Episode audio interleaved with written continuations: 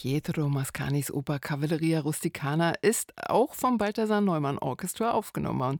Das war ein Intermezzo Sinfonico und Thomas Hengelbrock hatte die Leitung. Eine Albumskritik, äh, ich glaube vom 13. Januar, die findet man auch unter RBB Kultur. So, und jetzt ist es 9.46 Uhr. Berlin liest ein Buch. Diese Aktion gibt es schon seit 2021 mit dem Anspruch, dass sich die ganze Stadt sozusagen in einen großen Lesekreis verwandelt.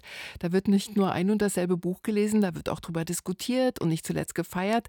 Mein Radio 1 Kollege Thomas Böhm, der weiß, um welches Buch es sich diesmal handelt. Mhm. Sagen Sie es uns. Ach, wollen wir es nicht noch ein bisschen spannend machen? Wollen wir? Ja. Na gut, okay. Dann frage ich erstmal, wie genau muss man sich das vorstellen, wenn ganz Berlin zum Lesekreis wird? Naja, ähm, ein Partner der Aktion äh, sind die, Bibli die Berliner Bibliotheken im Deutschen Bibliotheksverband, kurz DBV. Und in diesem Verband sind alle Bezirksbibliotheken, die Wissenschaftsbibliotheken, die Amerika-Gedenkbibliothek und so weiter versammelt. Also all die Bibliotheken, die zu unseren Kiezen gehören, die die Grundversorgung mit, mit Büchern, mit Informationen sichern und die, wenn man sich die Bibliotheksneubauten anschaut, wie zum Beispiel in Tegel, zu den allerschönsten Orten in Berlin gehören.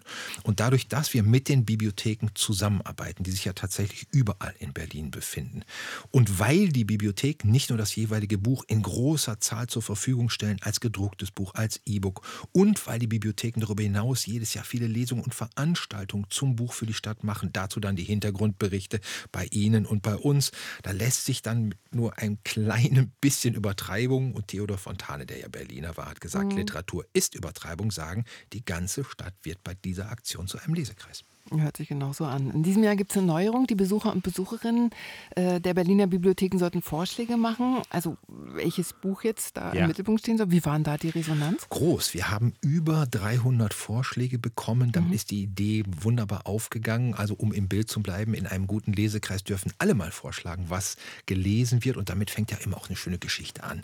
Ähm, wir haben Boxen in den Berliner Bibliotheken aufgestellt. In die konnte man Vorschläge einwerfen.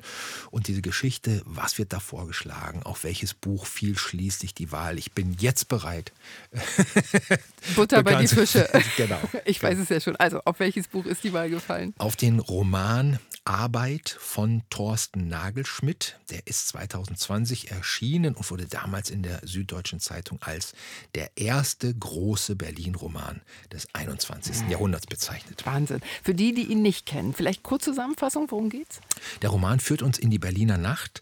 Ähm, es geht um, ich, ich, es gibt eine Vielzahl von Figuren, ähm, die ganz unterschiedlichen Tätigkeiten nachgehen. Da begegnen wir zum Beispiel einer Frau aus Chile, die mit dem Fahrrad Essen ausliefert, einem Taxifahrer, der von einer Karriere als Musiker träumt und den Fahrgästen immer seine Demo-Tapes vorspielt, einer Notfallsanitäterin, die nach der Schicht in Sexclubs geht, einer Adligen, die einen Späti in der Nähe der Ankerklause betreibt, ein Mann aus Guinea, der nach einer schrecklichen Odyssee Drogen im Görlitzer Park verkauft. Also schillernde Charaktere, mhm. zwischen denen die Handlung hin und her springt. Dadurch entsteht zum einen Spannung, wie geht es weiter, und es entsteht ein sehr facettenreiches, realistisches, vielstimmiges Bild des Berliner Nachtlebens. Und es ist eben Berlin. Ich frage mich nämlich, warum dieser Roman sich besonders gut für die Aktion eignet. Naja, nicht nur wegen Berlin, sondern zum anderen, weil hier Menschen zu Wort kommen, die sonst in dieser Fülle und Ausführlichkeit nicht zu Wort kommen.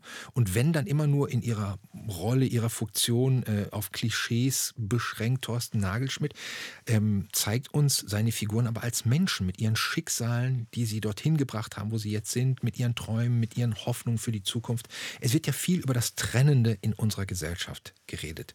Dieses Buch lässt mich als Lesenden Gemeinsamkeiten mit Menschen entdecken, mit denen ich im Alltag vielleicht wenig zu tun habe. Also das Buch kann so Gemeinschaft stiften, auch im Nachdenken äh, darüber, was ist heute eigentlich Arbeit?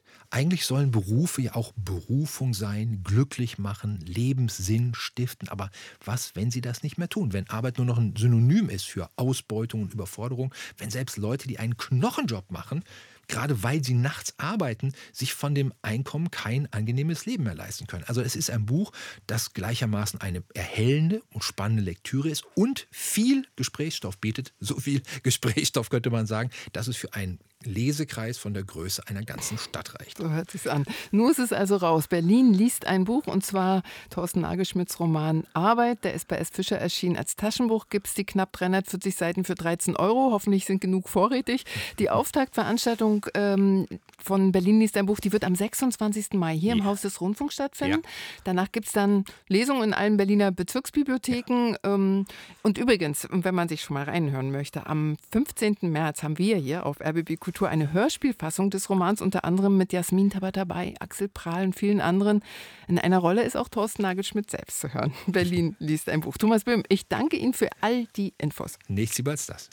Die gibt es auch gleich unter rbbkultur.de.